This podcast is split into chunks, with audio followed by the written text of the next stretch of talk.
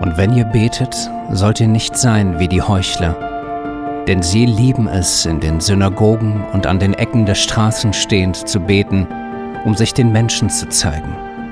Wahrlich, ich sage euch, sie haben ihren Lohn schon empfangen. Du aber, wenn du betest, geh in deine Kammer und schließe deine Türe zu und bete zu deinem Vater, der im Verborgenen ist. Und dein Vater, der ins Verborgene sieht, wird es dir öffentlich vergelten. Und wenn ihr betet, sollt ihr nicht plappern wie die Heiden, denn sie meinen, sie werden erhört um ihrer vielen Worte willen.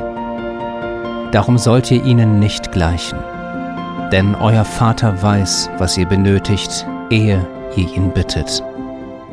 Deshalb sollt ihr auf diese Weise beten.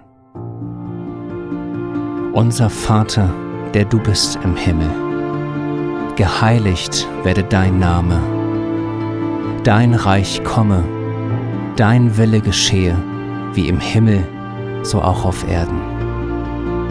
Unser tägliches Brot gib uns heute und vergib uns unsere Schuld, wie auch wir vergeben unseren Schuldnern.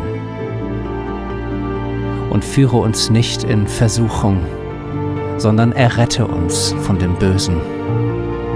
Denn dein ist das Reich und die Kraft und die Herrlichkeit in Ewigkeit. Amen.